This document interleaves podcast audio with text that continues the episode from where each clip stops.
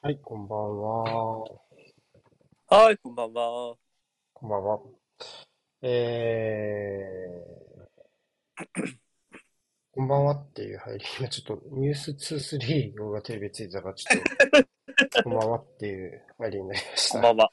今日は、こんばんは。えー、っていうね、入りでしたけども。えー、っと、今日は、えー、っと、第21節をやるんですけど、その前に、えー、っと、第、えー、ミッドウィークだね。そうね、7節の、えー、延期分中のをやっていこうと思います。2試合ですね。お願いします。ということですね。12試合やっていこうという感じでございますと。えーっと、そんでは、いきなりでございますが、見ていきましょう。クリスタルパレス対マンチェスターユナイテッドからですね。うん。はいはい。はい。えーっと、まあ、まずミッドウィークの2試合からでございますが、えーっと、まあ、えっと、ずっと、なんだろうな。えー、まあ、難敵が続いている？うん。地獄のロードが続いているクリスタルパレスと、えー、っと、ただただ試合が続いている、えー、マンチェスターユナイテッドという両方とも苦しいですが。えっと、まあ、ミッドウィークでね、えー、第何節消化もやりましたけども、えっと、この試合はどうでした？えー、まあ、ユナイテッドは、この次の週末に、まあ、アーセナルとの一番を控えている中で、うん、まあ、全体を通して比較的、まあ、テンション抑えめで進めたかったのかなっていうのが、まあ、ちょっとね、あった試合だったかなと、うん、うん、思いました。そんな前半はやれたかなと思います。まあ、先生もしますし、まあ、なかなかパレスが攻撃でプロを脅かすシーンが作れずっていうところで、まあ、正直1点先取れた時点で、まあ、ユナイテッドがまあ試合閉じれるかなっていう、多分前半はそんな吹き、僕らの配信してたもそんな感じだったと思います。ねうん、ただ、後半プレスが、まあ、そのペースを落とすユナイテッドに対して、まあ、まあ、高い位置から比較的頑張るようになってきて、まあ、シュート数もどんどん増えていって、で、まあ、やっぱりユナイテッドとしても、この過密日程のセルハーストパークだったんで、まあ、疲労が、の色がある中で、まあ、風見ろがイエローをもらっちゃったりとか、ちょっとなんかだんだん気が重くなっていき、耐えきれるで、セーブでしけるかなっってところでオリースが決めたっていうところで、まあ結構前後半で、まあ、特に後半パレス良かったと思うし、まあその中で、いやギリギリのところで風見ろも勝ち点もこぼしてしまった、どっちも80分以降の出来事だったんで、まあそこはちょっとユナイテッド悔いが残るかなっていう試合だったかなと思います。そうだね。やっぱ前半の方がユナイテッドペースだったっていうのは確かにその通りだったと思いました。特に、まあ、パレスがあんまりプレッシャーをかけて、まあ、もともとかけてこないチームだった中で、まあ、リサンドロ・マルティネスが結構積極的にボールを運んでいったのとかは、結構前半から厄介だったのかな、というふうに思ってました。で、まあ、なんていうのかな、なんかこう、うん、この試合のユナイテッドの先制点ってすごいいいゴールだったじゃない。あの、ああ、そうね。左からの折り。左に流れるエリクセンがえぐったところから真ん中のブルーののゴールだったと思うんですけど、すごいいいゴールだったんですよね。うんうん、結構あの、ハーフスペースの走り込みにもパレスついていけなかったというか、えっ、と、確かにクルとヒューズが一緒に釣られちゃったみたいな感じかな。で、それでブルーのが真ん中ぽっかり空いたっていう感じだったと思うんですけど、結構こう、なんていうのかな。手間、手間がかかるって言ったらあれだけどさ、じゃ丁寧じゃない？その、ゴールまでの過程が。うんうんはいはい。っていうのを踏まえると、やっぱりちょっとその、ゴール以外のシーンで同じような崩しがあったかって言われると、まあちょっとあんまりなかったなっていうところ。まああの、うん結構い、ペース自体は握ってたと思うんだけど、前半からっていうものの、その、一手間、二手間っていうのをかければ、パレス、特に前半のパレスはちょっと対応しきれてないところがあったので、その、でもまあ、いけんならとっとと真ん中割ってゴールいっちゃいたいなみたいなところもあるから、はいはいはい。ちょっとまあ、そこも含めてちょっと、なんかこう、うん、まあ、あんまり疲れたくないんだろうなというか、ちょっとまあ、しょうがこないけどね。ううんん。そこでこう、緻密さをで合わせていくような自信が、んこ、この日程だとね、えーないのかなっていうところが、ちょっとあったのかなっていうのは、ちょっと前半のゴールとゴールじゃないシーンとかを見ながらちょっと思ったところでありました。で、まあ、後半、ジャブの言う通りかな、1-0になった時点でユナイテッドも相当逃げ切りっていうのを意識してたと思うので、やっぱりそこで受け切れなかったっていうのはかなり誤算だったのかなっていうふうには、あ思いましたね。うん、やっぱり、ある程度打たせるのは、えーっと、まあ、ユナイテッドの想定通りだったと思うんですけど、パレスもやっぱり70分ぐらいからギアをこうギューッと上げていっていく感じで、はいはいはい。えーっと、まあ、勝ち点をお最後に最後で奪ったという感じでしたかね。ユナイテッドね、交代カード明らかに逃げ切りだったからな、フレッチにマクトミニとかがどんどん入ってくるあたりとかは。なんで、うんこうん。れは相当、まあ、風見色のカードもそうですけど、相当ちょっと手痛い引き分けになっちゃったなっていうのは正直なところですね。はい。うーん、まあ、しょうがないんだけどね、日程きついので、ここメンバーを落とすのは、メンバーというかテンションを、メンバーが変えられない分テンションを落とすのは、まあしょうがないのかなっていうふうに僕は思っちゃいます。から、まあ、テンハグとしては、けまあ、あれ、あれだけ1-0で運んでおきながら最後の最後に取られたっていうのはやっぱ相当腹立ったんじゃないかなと思いますね。ターンオーバーむしろしてるのはこれ、ねえ、パレスの方ですからね、どちらかというとね。パレスは結構ね、前動かせますからね、人をね、二人ぐらい休ませながらとか、意外と枚数揃ってたりして。そうね、エゼとアイユーとシュラップは休みなわけですから、まあちょっと意外と こっちは変えてきてるなって感じはちょっと受けるけど、まあ、ユナイテッドのベガフォルスト、この試合デビュー戦だったかな？うん、かだったかもしれないですけど、まあちょっとフル稼働っすよね。マルシャルもベンチにいませんし、まあペリストリガルナ、チョエランがあたりはもうちょっとやっぱまだね、スタメンに絡んでくるって感じでもないので、うん。まあ、ちょっとそこのあたり、うん、まだちょっと前線のところの厳しさ。結局フォワードは取らなかったですもんね、これ以上はね。えーベイオールストで終了でしょうから、うん。まあちょっとこっからまあもうまだね、一週間あるからわかんないけども、まあ、前線、疲労がね、ちょっと気になるチームであります。そうね。じゃあ次。えーっと、マンチェスターシティ対トッテナムの試合です。こちらも、まあ、ビッグマッチ、こちらビッグマッチですかね。えっと、まあ、マンチェスターシティ、今季まだ、えーっと、ノースロンドン勢と一試合も対戦してないっていう状況の中で、この試合が初めての、えー、ノースロンドン勢との対決ということになって、まあ、苦手なトッテナムとの一戦ということになりました。えーっと、スパーズはベンタンクールがこの試合から復帰ですかね。っていうとこはいろが。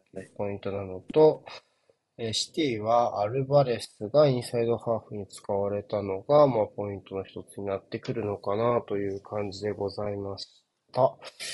さあ、どうでしたか？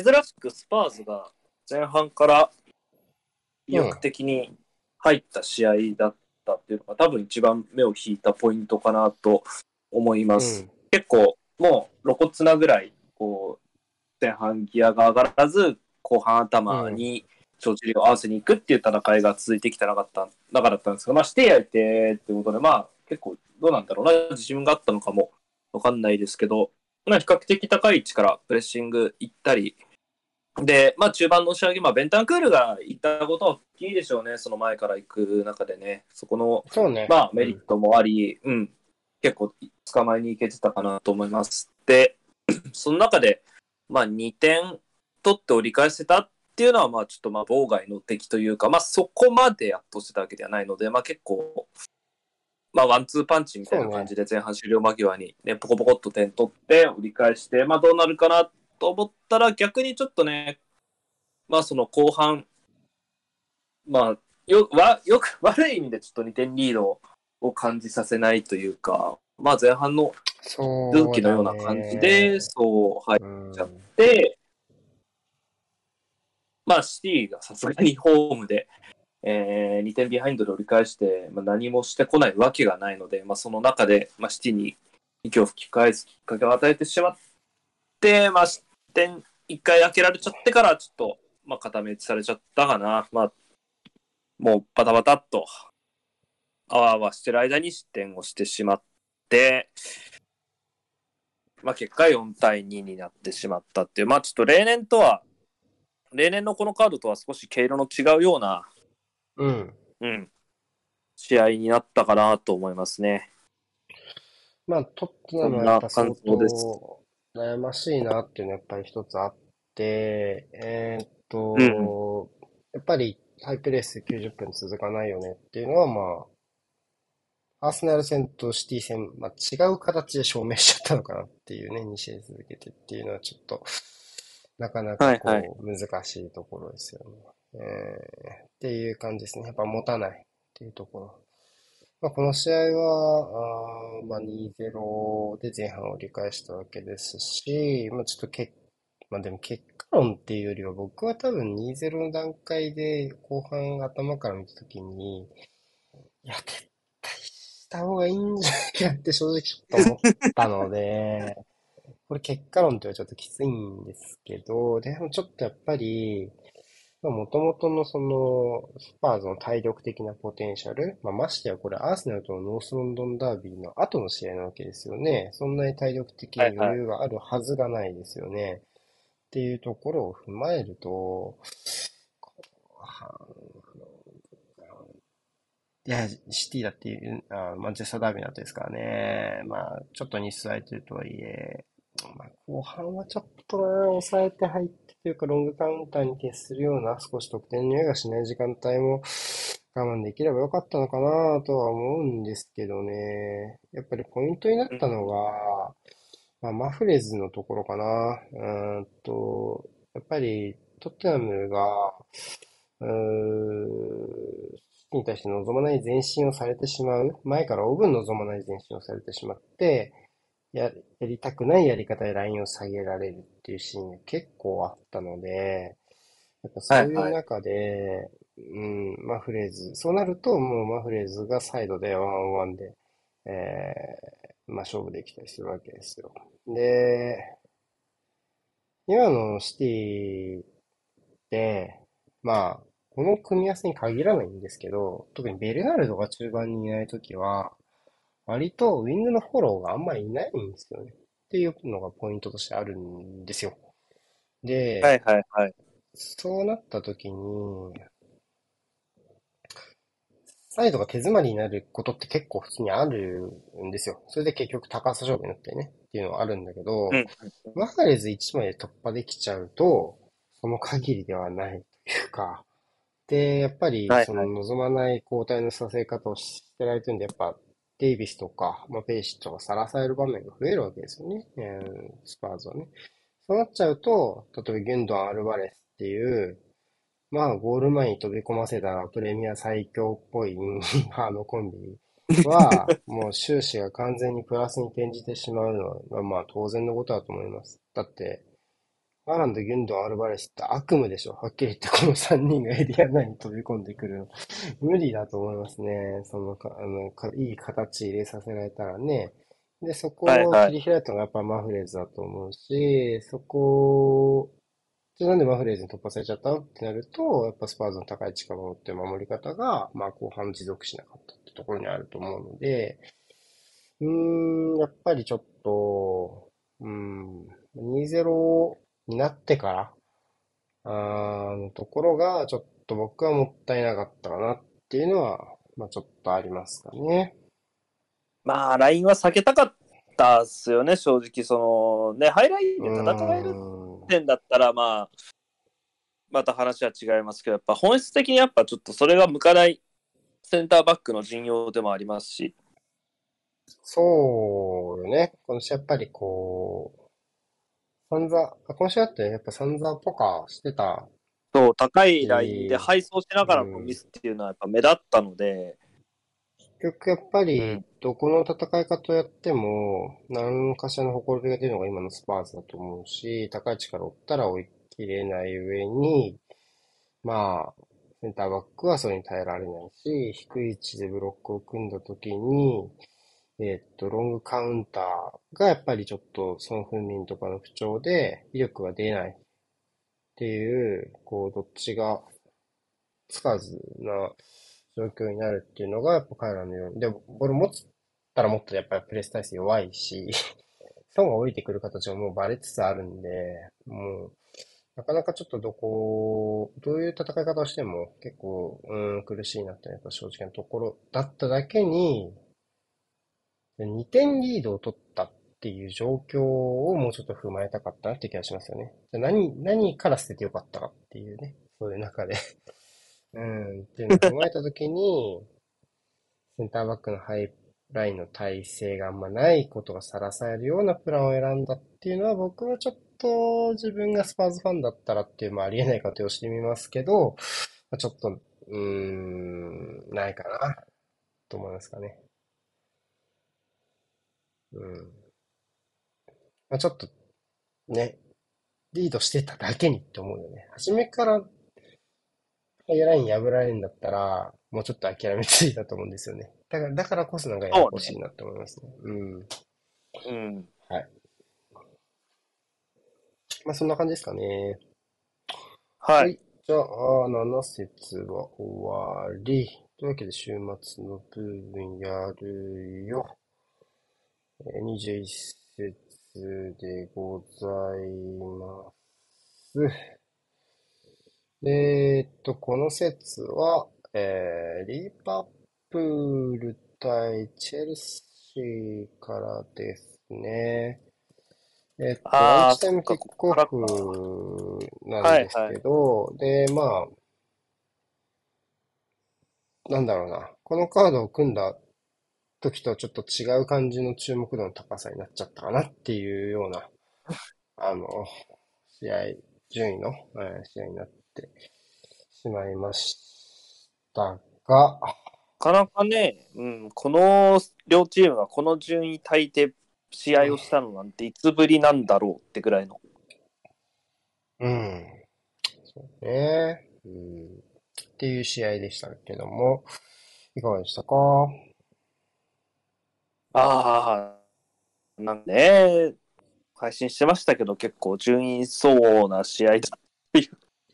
いやーまあ苦、しんでるなっていうのはあるよね、両チームともね。うん。そうね、とてもなんか陰鬱な雰囲気を漂う、はい、ヌネスが入ってくるまではとてもなんか暗い試合でした。まあ、スコアは動いてなかったんですけど、なんかどっちも負けてるみたいな、なんか言い方悪いですけど、どっちも負けてるみたいな雰囲気で試合やってんなと思いながら、僕は見ていて、うん、どちらもなんか、こう、キレのある前進が出せない。まあ、ボールを持っどっちもボールを持った時には、まあ、それなりになんか持ちながらなんとかしようとは。するんですけど、やっぱちょっとなんだろうな、その局面局面の切れ味というか、そのプレー選択の自信っていったものがちょっとなかなか感じられないところが、やっぱちょっとそういう、なんだろうな、そう暗い試合に見えたのかなって今になって思います。うん。ただ、そうね、後半にリバプールはヌネスを入れて、えーチェルシーはムドリクを入れて、まあそこからちょっと賑やかになったかなと、やっぱりちょっと元気のあるアタッカーが入ると、まあ、試合ちょっと賑やかになって、まあそこからは結構楽しんで見られたかなと思いますが、まあ何にせよちょっとね、ここ、どちらもやっぱ勝ち点3取って踏ん張りたかったとこだったので、まあ、内容含めて、まあ、引き分けだったっていうのを含めて、ちょっと寂しい試合だったかなっていうのは僕の感想ですね。そうね。まあちょっと、その勝ち点の話を先にしちゃうと、先週、ここで話したかどうか覚えてないけど、CL のボーダーの話で言うと、はいはいはい。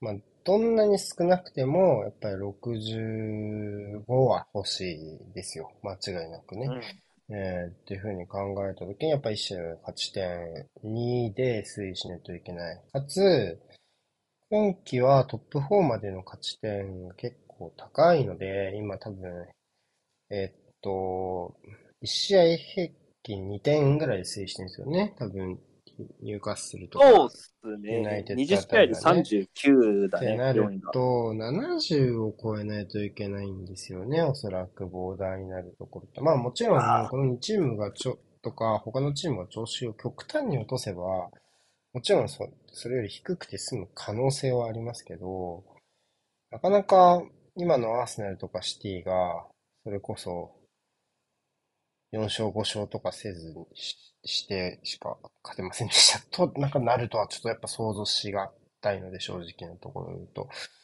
まあ、ニューカッスルとユナイテッドもちょっと、まあちょっとユナイテッドやっぱさっきも言ったけど、過密が怖いっていうのはあるけど、やっぱりそのどっちにしろ挑戦権を得るにも、残りで勝ち点45をね、目指さなきゃいけないチームなので、両40ぐらいは取らなきゃいけない。40ちょっとは欲しい最低ラインだ状況なの40が。でうん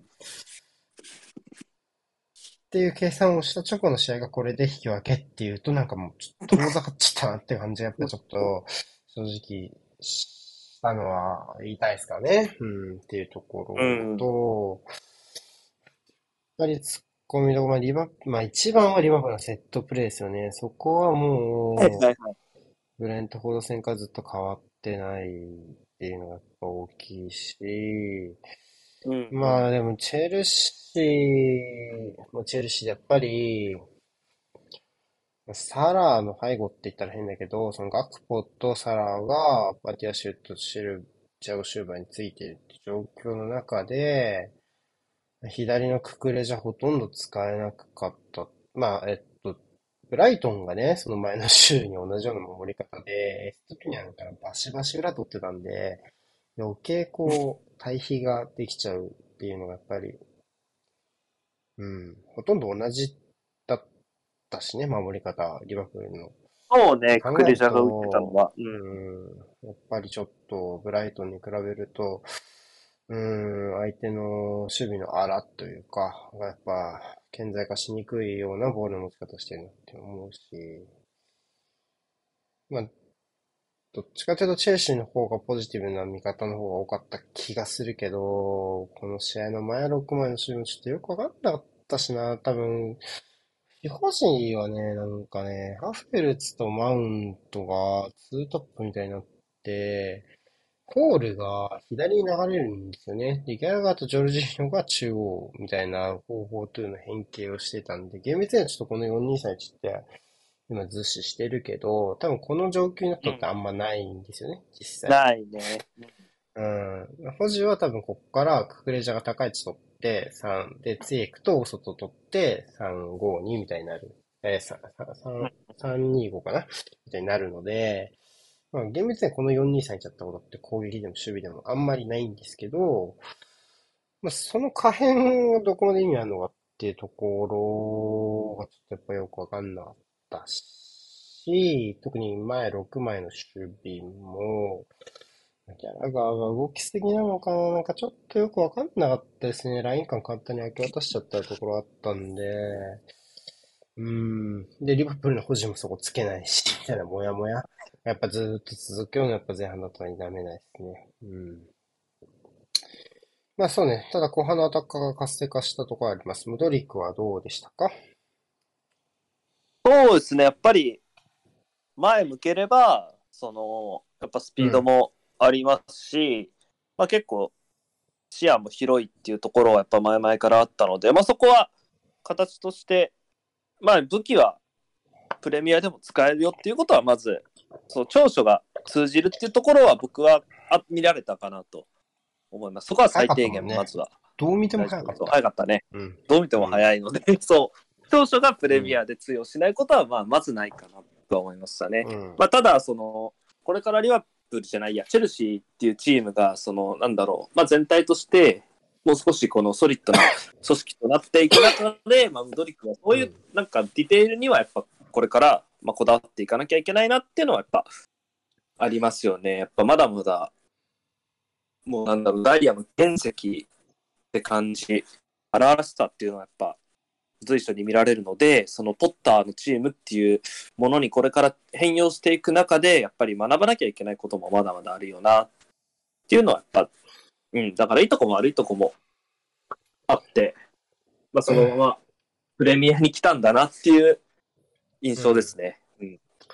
まあ、そうね。あの、オープンなところで、えー前向かすのがランするのがやっぱり一番いいと思うんですけど、やっぱり今のチェルシだとその形を作るのに苦労するだろうなってやっぱこの試合で見られたのはマイナスだと思うけど、でも逆に言えばその形が作れない中で、えー割と沸かせるプレーができたていうところは、まあ前向きでいいのかなっていうところと、あとは、やっぱりその、起爆剤的な投入をされることが多い中で、気になるのは、えっプレミアのテンポというか、ゲームのスピード感かなっていうところ、その、足の速さとかじゃなくていいですよ。っていうよりは、やっぱり高い力を奪い取ってっていうプレーの連続っていう部分に耐えられるのかなっていうところが、ポイントになるのかなっていうふうに思います。シャフタール、まあ、CL しか見なかったのもあるんですけど、ちょっとやっぱ、ディトリートかなり相当やってて、ディトリートでほぼないんですけど、高い位置からプレスで奪い切るっていう守備をするシーンがほぼなかったので、ないですね。ただうん。途中交代で、まあ、今のチェルシーだと点取ってこいっていうお願いされると、やっぱ高い位置からあ走らないといけない場面とかも出てくると思うんで、そういうところにやっぱ対応できるかかなってのはやっぱありますね。うん。まあ、えっと、怪我も退場もせずデビューできてよかったんじゃないでしょうか。そうね。はい。はい。じゃあ次行きましょうか。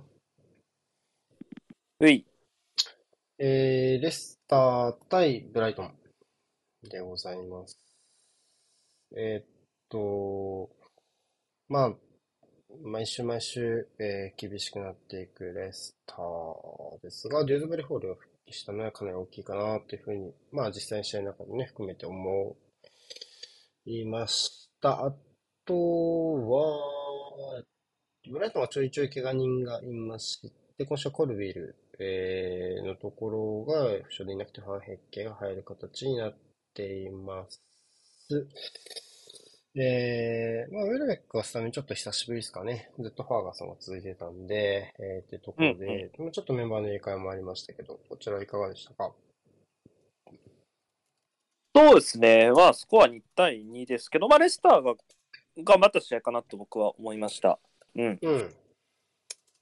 とてもよく頑張ってたと思います。やっぱデューツバリーホールが復帰したことは、やっぱ攻守両面にやっぱメリットがあると思っていて、やっぱ気が利いてサボらないっていうところで、まあ、守備では何もならなければ、攻撃でやっぱりバーンズのサポートをさせたら、やっぱここのツーマンセルっていうのはとても息が合っているので、まあ、そこでやっぱり、まあ、バーンズの、まあ、孤立っていうのが目立っていたと思うので、最近はやっぱそこのやっぱフォローがデズバリーホールで回したっていうところは、まあ、非常に良かったかなと思います。で、うん、ヒホッチ、まあ、守備で頑張ってましたよね。レスターうまく耐えながら、はい、はいはいはいロ。ック敷いてたと思いますし、うん。まあそういうところが、まあ勝てはしなかったんですけど、まあ内容としてはそこまで悲観するものではないっていう、まあ珍しいレスターだったかなと思います。まあ、ブライトン、はね。うん。うんうん、そうね、やっぱブライトンは、まあ、いつも通りやれてたかなと思いますけど、ちょっとファンヘッケはまだ早いかなっていうのは正直ちょっと思ったかな。うん、まあ、しょうがないとは思うんですけど、ここは気になったのと、まあ、三笘、三笘そういや、すげえゴール決めてたなって、ちょっと今から思い出して、ね、あれはそうね。見事だったなと思います。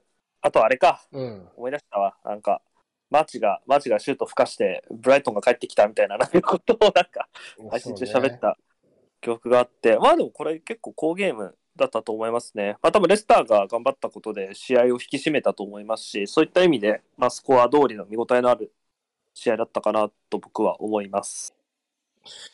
そうね。やっぱり、指摘した通り、デューズバリーホールのキーのところですよね。まあ、プレッシングに前に出ていく役割っていうところ、まあ、4-4-2変形のところで彼が前に行くっていうところがあるのと、あとはまあ、ビルドアップで左サイド上下動できる。プラス、えーバーンズの手助けができるかどうかっていうところだと思います。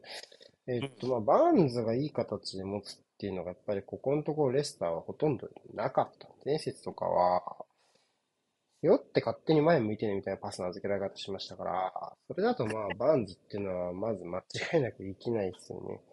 ってことを踏まえると、今節のゴールシーン、えっと、確かオルブライトが取ったゴールだと思いますけど、のようにバーンズが前向いて、相手のディフェンダーと1対1で仕掛けるっていう状況を作れているってこと自体が、まあレスターが強く、えーまあ、えー状態が良くなっているってことの一つの証だと思います。うん。はい。で、やっぱり、ウィングがちゃんとね、勝負できるってやっぱこの試合の大事なところで、逆逆に、まあ、ブライトンとかは前半からそういう形作れていたし、あのーそうね。その中で、まあ、レスターに先行される状態が、あーだいぶ続いた中で、ファーガソンが結果出したのも、まあ、すごい良かったと思います。あのーこのチームは、基本的に、ウィングが2セット、ウィングっていうか、大外ロールがね、2セットずつ用意できるのは、まあいいなーっていうふうに常日頃思ってたんですよ。シーズンの頭から。はいはい。で、それは、あの、バーツと、まあ、ランピティ、あと三笘とトロサールっていうセットのことのイメージだったんですけど、まあ、トロサールいなくなってしまいまして、で、ランピティもどうやら、えー怪しいという話がちらほら出てきています。えーベンフィ、えースポルティングが取ろうとしてるんだっけ？とか、け？あとまあ、うんリオンの名前も出てたね。まあ、うん、ちょっうんと、この一週間で去就が注目されることになりそうな選手だなという感じがしますけど、ウィングの回帰がなくなった時にこのチームって威力どうなんだろうっていうふうに思うんですけど、なんか三笘がとにかく後半に強いのがすごいですよね。アーセナル戦もそうなんだけど、なんかうん。90分、えー出てるのに、なんか途中から一段ギア入れて途中交代選手ぐらいなんかこう、なんかこうガーッいややばいよねやっぱりちょっとすごいなっていうふうに思いました。まあ序盤はマーチにボール集めて、まあゴール、ゴールシーンの少し前ぐらいは目立たなかったけど、やっぱり一回ボール持つとそういう仕事しちゃうので、うーん、なんかやっぱりちょっと、うん、90分で見ると、とプレミアで、今のウィング数えると、いい方から名前挙げていくと、相当早く出てくるんじゃないかなっていう感じはしますね。うん。5、5あたりで出てきてもおかしくない。かなこうは出てくる。もうほんとこう数試合に限ったら、まあ、うんマフレズ、サカ、ラッシュフォードとツとかと並ぶぐらい。その次ぐらいやな。うんうん。その次ぐらいちゃうかね。うん。っていう印象ですね。うん。うん。まあ、グリーリッシュとかか。うん、まあまあ。数字も残るようになりましたからね。う。うんちょっと、ちょっと、うん無理っすね。止めらんないっすね。ああ。っていう感じになってきてると思います。シティ戦のね、レビュー書いてって思ったんだけど、はいはい。レビューか。プレビュー書いてて思ったんだけど、アーセナルが、ここ最近、まあ、クローズというか、後半の終盤に手こずったんで、多分ブライトンだけなんだよね。三笘だけなんだよね、ぶっちゃけ。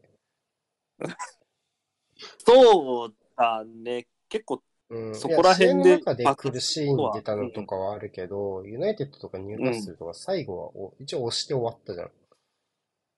そうね、押し込みでえると、フィニッシュみたいな。本当最後の最後のゲームクローズのところでめっちゃ手を入れたのって三笘だけなんですよね、アーセナル。三笘とあかれやばかっね。たよ。うん。なんで、ちょっとやっぱり今の三笘いい事件かなっていうふうに思いますね。はい。まあ、冬は動かなそうですけど、ちょっと夏と、まあ僕はプレミアリーグで見たいなっていう気持ちがかなりあるので、うん。どうなるのかちょっと気になりますね。ああ、でも正直、プレミアじゃないと手が出せないくらいの価格になってもおかしくないかなとは思う。そうね。うん。まあ、やばい。多分外で払え、例えばレアル・マドリーとかパリとかは、このポジションは言いますからね。うん。うん。じゃあ次。はい。サウサンプトン対アストンビラです。えーっと、まあ、最下位、勝ったけど最下位なのかなっていう、えーっと、えーサウサンプトンと、えーっと、まあ、安全圏に言うチームですよね。えーっていうアストンビラの、えー対戦でした。まあ、結構 B、えーセンツは、まあ、ごちゃごちゃフォーメーションを変えてる印象ありますが、4バックに戻す形かな。5バックじゃなくて、まあ、4バックなのと、まあ、えーと、ビラはいつも形ですよね。えーのとこフォフォろツ。うん。うん。で、えーまあ、勝負という感じになりました。うーん、どうでしたかね？俺今、普通に対戦カード聞いてリザルトが浮かばなかったんで、調あら、べまそうで。すか。あビラはビラが勝ったよ。うん。あー、取り消しって書いてあるんだ、スコアライン。あー、これ取り消し思い出しました。うん。あれがあった試合か。あれどうあれ、俺厳しいなって思ったけどね、正直。そうね。取り消しねえっと、。ゴール、ゴールの前のところで、えっと、まあ、サウサンプトンがゴール決めたんですが、えっと、ゴールの前のところで、えっと、エル・ユネシかな？が、ファールを、えっと、犯してしまったそうオフェンスファール取られちゃったんだよね、エリア内で。うん。で、えーオンフィードレビューかなが入って取り消しになったっていう流れだったと思います。まあ確かにちょっとかわいそうだったかな、あの、あの判定は。僕はなくてもいいかなっていうふうに思いましたけども。うん。ただ全然試合としてはどうでしたか？結局、ビラが勝ったわけですけども。まあやっぱ押す、全体として押してたのはビラだったんじゃないかなと思います。やっぱりうんエメリの442、まあソリッドで結構いいなと思って、まあこの試合だとウィング色はそれほどない、まあサイドハーフというキャラクターを置いた442だったんですけど、まあ彼らが結構ポジション変えたりしながら顔を出して、まあ、前線との間つないでっていうところで、うん、なんかそこまで絶大な強さがあるわけではないんですけど、やっぱ、まあ、最近のビラ見てると、やっぱ大崩れしないんだろうなっていうところは、まあ、まあ、組織として、やっぱその立派にこの順位表の真ん中をに位置取るチームだなっていうのは思いますね。ただ、セインツも、確かあれかな、まあ、4に戻して前から頑張ろうっていうところがあったといううん。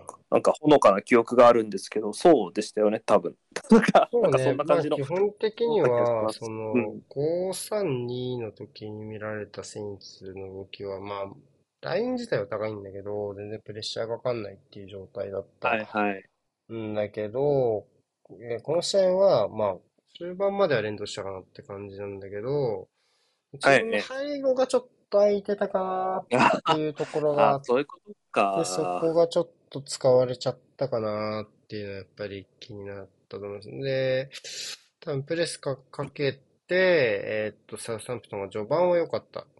ペース握ってた感じだったけども、あそこ背後空いてるってバレてからは、オイトビラが押し返したのかなっていうところなのと、ちょっとゴール取り消しがっくりきちゃったかなっていうのが、ちょっと大きかったかな、セインツね。明らかに意気消沈して、そこからペースもう一回ビラに流れてしまったので、うんうん。マジかよってのが聞こえてきそうな感じでしたね。ちょっとやっぱかわいそうだったよな。結構なんか苦労の末手に入れた得点だったと思うし、試合の流れとして。うん。頑張ってたらいいことあったみたいな感じだったんだけど、ちょっと。うん惜。しかったですかね。うーん。ちょっとね。他ピータスとかね、オードプラウスとか頑張ってるなっていうの目につく選手はいるんですけどね、個人レベルで言うとね。うんうん。ピータース良かったな、うんこの試合。良かったと思う。ん。これはもう2、3試合ぐらいいいですね、ここね。うん。っていう感じではありましたが、うーん。ちょっとね、判判定、まあ、頑張ったからこそね、選手が。判定に目を向くかなって感じ、セインツファンはね。はい。じゃあ次。えー、エスターム対エバートンです。お、あーフローは序列下がったんですか？ごめんなさい。ちょっと待って。フローが序列下がったんですか？下がったかもね。気持ち下がった気がする。よね。ああ、はいはいはい。下がっうん。たと思う。交代今はが出てくるぐらいの感じになったんじゃないかな。うん。そういえば最近見ないな、スタメンでは見ないなってイメージある。うん。まあ、それでも多分ナイルズよりは上なんですけど、みたいなちょっと複雑なね、ところがあるんですけど。はい、次。ミスターホーム対エバートンです。えーっと、いや、降格圏同士ですよ、この対決。この対決18が位。対19位っていう、ちょっと開幕前からは、特にウエストハムの方は信じられないような、あー順位ということになってしまいました。うーん、というわけで、まあ、6ポインターなんですけども、えーっと、まあ、フォーメーションとしては、両チームとも同同じ、えー、3、3-4-3っていう形を作りました。ウェストハムはドーソンを放出しちゃいましたけど、一応3枚いるはいるよ、みたいな。はいはいはい。バックラインっていう3バックですね。オグボンナ、えー今戻って、普通に戻ってきたなって感じもしますし、アゲルトもようやくワールドカップの疲労が抜けて、まあ、クラブにもう一回集中しできるような状況になってきたのかなっていう感じですかね。うん。どうでしたか、この試合は。ああ、なんか、監督、切る試合だなって、あの、エバートン目線で 見てて思いましたね。いやー、なんか全然あかんかったですね。うん、まあ、ウエストハム、まあ、ホームだったとはいえ、まあ、下位で近い順位とは思えないぐらいウエストハムの方がよほど、まあ、僕はマシに思いました。うん。うん。なんだ、何が原因だったんだろうな。エバートン、うーん。何、何がこんなダメだな、難しいんだよな。なんか、エバートンって、な 何がダメで沈んだんだろうって、なんか、まあ、人がいなくはないとは思うんだけど、この試合も含めて、な、なんかうまくいかないですよね。なんかうまくいかないよなって。なかなか言語化がまあ難しいんですけど、まあ、前進のルートが一つはバレはいはい。てるっていうところ、イオビとグレイのところですよね。っていうところと、特に、ただ、まあ前、フリーで受けるのが上手いのはその中でイオビの方ですけど、イオビっはい。て独力でフィニッシュまで持っていく、まあ、プレーの位置が低いっていうのもあるけど、感じではないってなると、まあアタッキングサードでもう一回作らないといけないなっていう感じがやっぱり必要になってくると、まあキャルバトルインは必要だよねってゴール前にっていうので、多分いないよねみたいな時期が結構続いたのは、まあ一つ大きかったなっていう気はします。このシーンに関しては、変なロストが多かった大きかああ、はいはいはい。っていうのはちょっと気にはなりました。ドゥクレはもうエバ、エバートにいます。まだいます。もういます。まだいます。うん、っていう感じですかね。えー確かにせやな、2点目のところかな、なんか、ロストからショートカウンター曜日っちゃっのロスとて。かね。あ、曜日か、はいはいはい。あれか。あと、なんか、ね今もやっぱ気になるロストしてたし、まあ、やっぱちょっと、中盤でやっぱ司令塔タイプがやっぱいないので、あ、それはそうね。ボールが落ち着かないというか、まあだからこそ曜日が置いて期待するんでしょうけど、うーん、ぼったんばったんしてるかなって感じはやっぱちょっとありますね。で、えー、まあ、ウエストハムはどうでしたか？えっと、まあ、ボーエンが2ゴール取った形になりますか？そうっすね。やっぱ、この試合はカウンターに活路を見出せていたかなと思います。うん。まあ、アントニオも動けてた方、今季期だと動けてた方だと思うし、あとまあ、エメルソンですかね。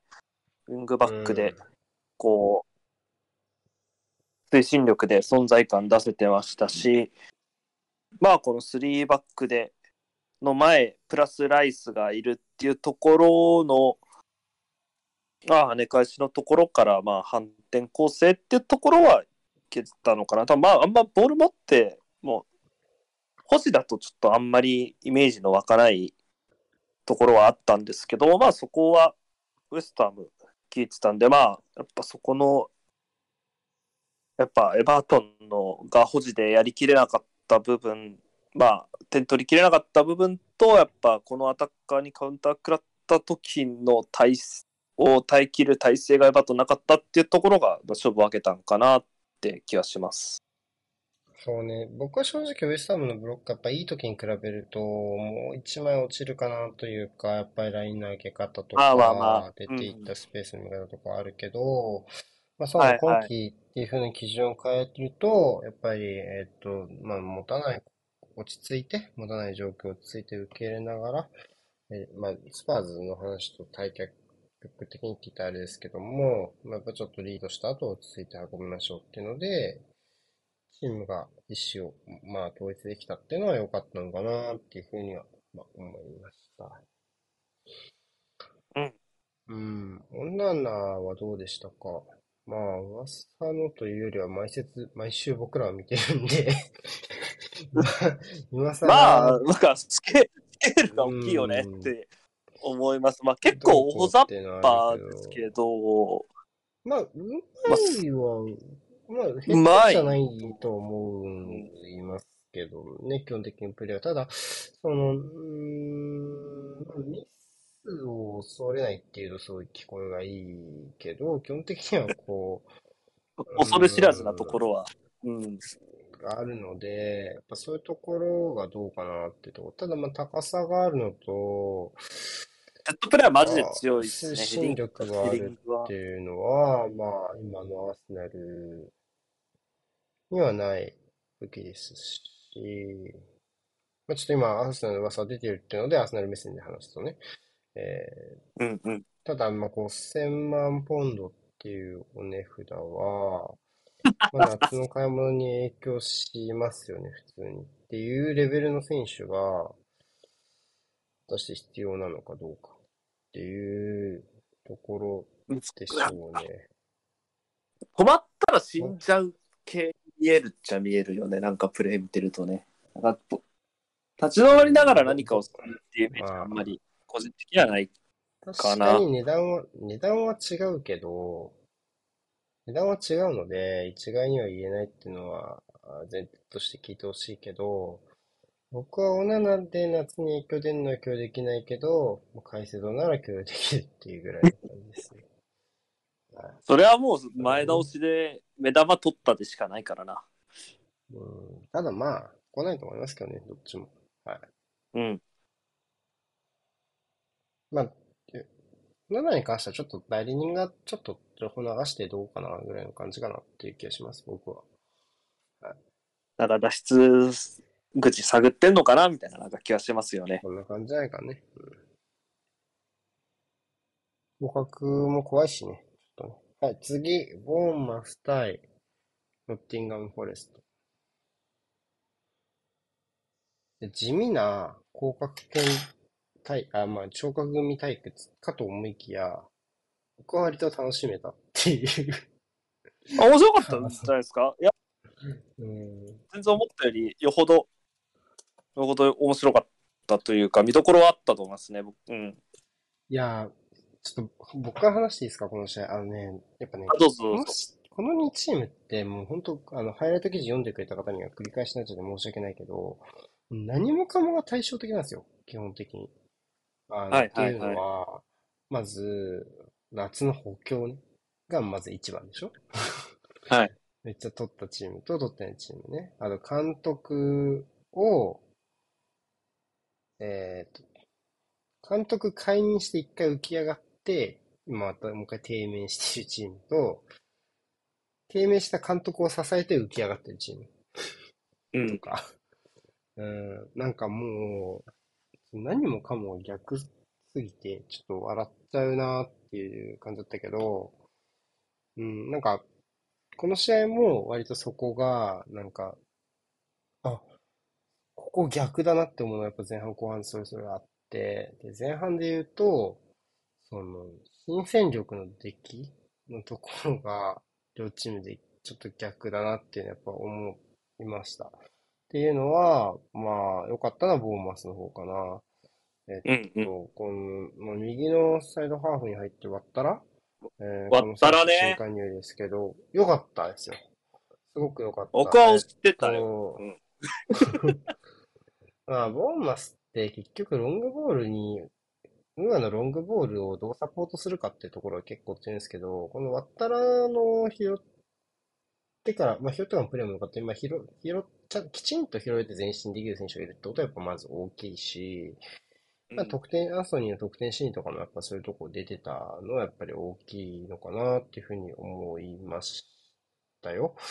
うん、そういう意味では、なんかこう、これまでのような、まあ、ともすれば単調な、ムーアイのボールも、まあ、全然、この試合は機能してたっていう部類に入るのかなっていう気は、僕はしましたし、ビリングの不在もほとんど感じさせないかったので、違う形で、え2列目の穴を埋めたのかなっていうふうに思いました。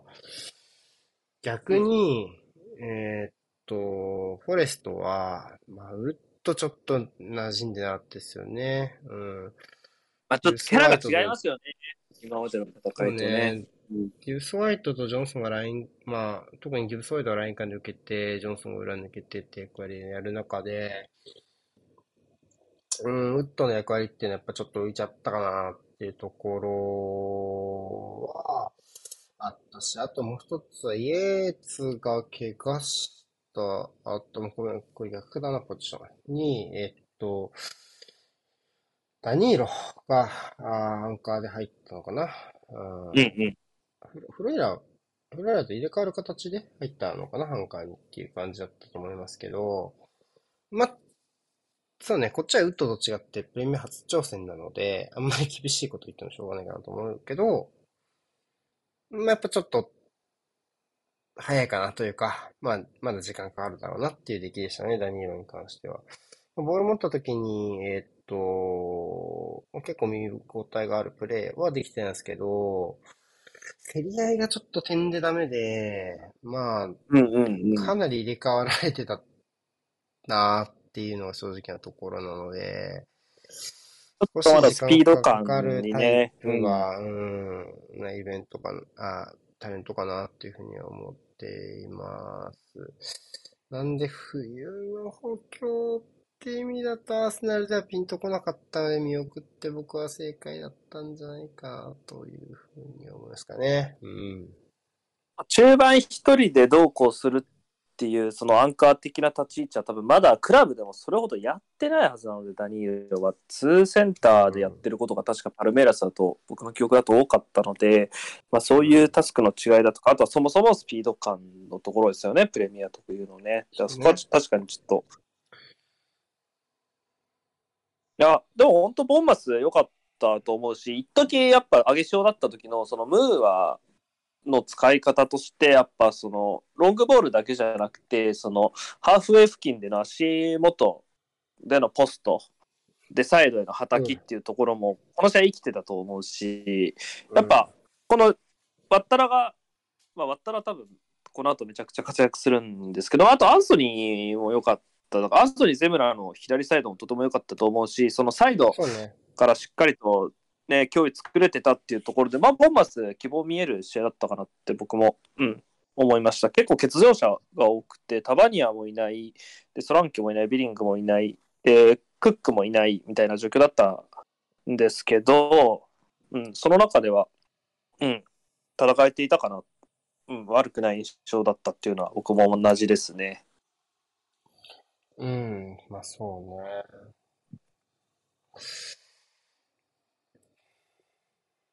で、なんか、まだ補強してるじゃん？なんか、フォレストすごい市場で動いてるじゃん？今。うん。そうね。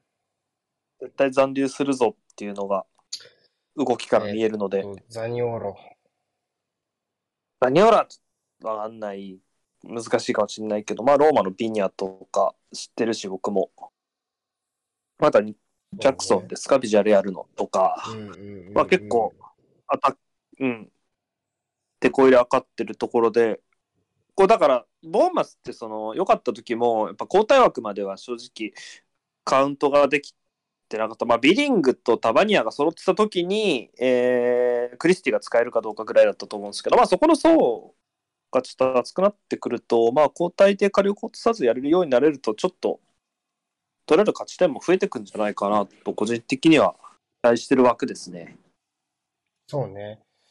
やっぱり、えー、まあ、層をね、厚くしていかないといけないかなっていうのは、やっぱり、特にアタッカー陣に関しては思うので、まあ、えっと、この試合やっぱ交代がやっぱできなかったのは、やっぱちょっとね、苦しかったと思うので、ボーンマスは。っていう風になると、そこがね、サリッチが仕事をした、あの、フォレストとは、はいはいこれまた逆逆やなっていう感じだったので、うん、まあ、そういうような試合でしたね。結構入れ替わり、立ち替わりっていうようん。うな。うん。この2つは残留戦線、なんかぐっちゃぐちゃにしてくれそうな期待はしてます。うん。うん。えー、そんな感じですね。楽しみですね。はい。ちょっと意外よね、ボーンマス。なんかこんなにお金あるなら、夏とか、こうね。パーカーが不憫でならないぐらい。そうね。どうなんだろう。残れなさそうだったら使わなかったかもしんないってよくわかんない。こう思ったより残れるかも。だから使ってみるか、みたいな。なんかそう。かもね。それはあるな。うん。いや、うん。楽しみです。はい。楽しみですね。まあちょっと、あの、移籍市場の観点から言ってもね、あの、楽しみな、残り1週間、特にボーマスは なりそうね。フォレスト、うん冬をちゃんと楽しむのもちょっと面白いしね。そうね、もうさすがに動けない。やりすぎちゃった わきまえてね。はい。わきまえてるのちょっとおもろい。うん。はい。じゃあそんな感じに、次行きましょう。えーっと、クリスタルパレス対ニューカッスルですね。またパレスは苦しい 上位勢との対戦ですよ。ですけども、この試合はなんとか0-0で、まあ、えー守り切ったっていう試合。今節、微妙に0-0が多いんですね。ちょいちょいあんまり結構ロースコアの試合が多かった気がするね。うん。そうですね、0011とか。うん。ですけども、えーっと、この試合はどうでしたか？まあ、怪我人がね、まず、えーっと、そんなに大したことないのよかったね。あの、ギマラインスとかね。先生、ちょっと大丈夫かなっていう感じでしたけども、まあ、スタメン、えー復帰してました。まあ、ちょっとね、アンデルセンが戻ってこれなかったのはね、ちょっと大きあの、大きいかなっていうふうに思いますけども、どうでしたか？そうですね、やっぱり、パレス、そのミッドウィークのユナイテッド戦でも感じましたけど、やっぱ、まあ、守りの面で結構規律が取れてきたかなっていうのは、まあ、この試合でもそれが生きたかなっていうのは思いますね。まあ、やっぱり力関係的にニューカッスルがボール持っててある程度攻め込めるっていうのは、まあ、確かない部分だったかなと思うんですけど、まあ、そこが破綻なく、ある程度、まあ、大きな破綻なくある程度進んでたっていうところで、まあ、パレスが、まあ、スコアレス呼び込めたかなっていう部分だったかなと思います。まあ、ニューカッスルがそれほど悪かったっていう印象は個人的にはなかったかな。うん。なんですけど、うんまあ、ホームでしっかりと、まあ、守備組織敷いて、うん。だからチームとしてだから多分意思はしっかり統率できてたと思いますし、そういうところが持ってきた勝ち点1だったのかなと思いましたね。そうね。まあ僕は割と、この試合はニューカッスルは結構苦手なところを問われる、えー展開だったと思うんですよ。まあ苦手というか、はいはいまああんまりこう得意じゃないというか、あんまりやってこなかったところですよね。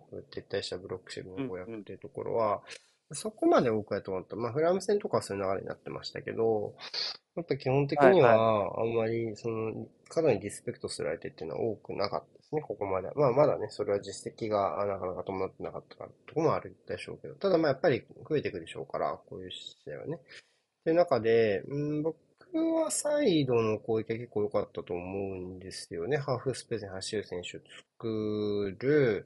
フォーバックですから、そこに穴が開いてるのもわかるし、じゃあそこにセンター、パレスのセンターハーフがついていきましょうっていう流れになったら、今度はウィングが、要はカットインする動きが、を使いながらセンターハーフが来たスペースを侵入するってところも含めて、めちゃめちゃリズムで理にかなったことずっとやってんなーっていう感じはしたので、パレスの守備がめちゃめちゃ悪かったとは思わないですけど、まあやっぱりちょっとその嫌なとこはつけてたんじゃないですかね、パレスの守備はっていうところはあったかなっていうところと、まああとパレス側の話を少しすると、まあロック守備からのロングカウンターってのもいいんだけども、もし良かったのは終盤に一回、こう、ボール取る位置を上げるような感じで、中盤からのボールダッシュを結構決めるようになって、まあ終盤の時間を過ごせたっていうのはやっぱ良かったかなっていう気がしますね。えっと、あー本当に一つ、ふん、あの、噴水例になったというか、うん、おーって思ったのは、エディハウの采配で、まあ、いい悪いとかじゃなくてね、えーエディハウの采配がやっぱ前節のフラ、フラム戦に関しては、うーん、まあ、うん、イサクを入れるときに、ツートップに変えたじゃないですか、前節はね。うんはいはいはい。で、ジョエリントンと、えーロングスタッフ、セントラルに残して、まあ結構殴り合いっていう予想が強かったと思うんですけど、まあ、今節はイサクとウィルソン素直に入れましたよね。うん、っていうのを考えると、やっぱちょっと中盤の枚数減らしてまで殴りに行くのちょっと怖いっていうふうに思ったっていうのは、やっぱそこはパレスの出足の良さというか、前に進んでくる力の強さっていうのは、まあちょっとエディ・ハウはちょっと感じたいところあるんじゃないかなっていう気は少し知ったので、そういうところはやっぱとても良かったのかなっていうふうには思いますね。うん。そうね。まあ、この試合もまた、しかも毎回毎回ジョーリントンはウイングでから入って攻撃させられてるのに、試合終盤になったらインハーのタスクをやらされるっていう、なんか過酷な労働環境ですけど、まあ、すごいですよね。なんか、あ、今日もか、今日もかと思いながら見てますけど、よくやってますね、ジョーリントンは。そうね、酒飲んで運転するようは完璧ですね。そうね、1年間、運転禁止。1年間運転禁止と、ちょっと罰金数百万ぐらい。3万ポンドぐらい食らってたね。うん。数百万やな、それは。うん。あの、飲酒 運転しないでください、もう、ジョエリントン。はい。運転手雇ってください。いっぱい稼いでるからね。はい。はい。お願いします。はい、じゃあ次行きましょう。マンチェスターシティ対ウルブス。です。まあ、シティはね、タフな一週間でしたよ。えー、マンチェスターダービーに、トッテナムとの、えー、戦い終わって、まあ、このシティ、えー、ウルブス戦やれば、まあ、あと、カラバオカップはも負けてしまったので、一週間お休みっていう形になります。っていうウルブス戦でしたが、どうですか？この試合、レミナ場面で、で、ヒメネスがトップと。いや、配信中でも話したけど、シティ戦はヒメネスの先発が似合うね。なんか知らんけど。なんか、なんかやりそうな、なんかどう出るかわかんないけど、うん、なんかやるだろうか。うん。しっくりきますね。うん。はい。どうでしたか？あこれこそやっぱ、もう配信の段階で、これ、ネベスのポジションどこだみたいなところところから確か試合入って、そうね。うん。まあ、非保持時の、まあ、守備の面では、守備の局面だともう前に出ていって、まあ、ツートップに近い、まあ、トップ下かな、まあ、アンカー版のような形で、まあ、中央からある程度前へ解き放つっていうような形で、まあやってて、これどうなんだろうって話を確かしてたんですけど、まあ、ね、その、うん。こう、ね、レビスが守備を対応する、守備対応する場所を、まあ、なるべく前倒しにしてあげたかったんだろうなっていう多分結論で、まあ、それがやっぱ悲しくも当たった後半立ち上がりみたいな確か試合 てか、その、後ろのカバーに走らせたくなかったみたいな話をしたよね、割と。そうそうそう。じゃねえかなみたいな、うん、要は、シティの？トライアングルアタックというか、前線選手走り込むスペースに、まあ、4バックだと中盤がカバーしに行かなきゃいけない頻度が高まるから、それだったらその役割をやってもらうよりは、まあ、ロドリも列移動するとはいえ、純粋な機動力が高くないので、ってことを踏まえると、こっちの方がまだ負荷が低いっていう風に発想になったんじゃないかな。でも別にレベス外してもよくね、それなら、みたいな。あ、そうそうそうそうそう。うん。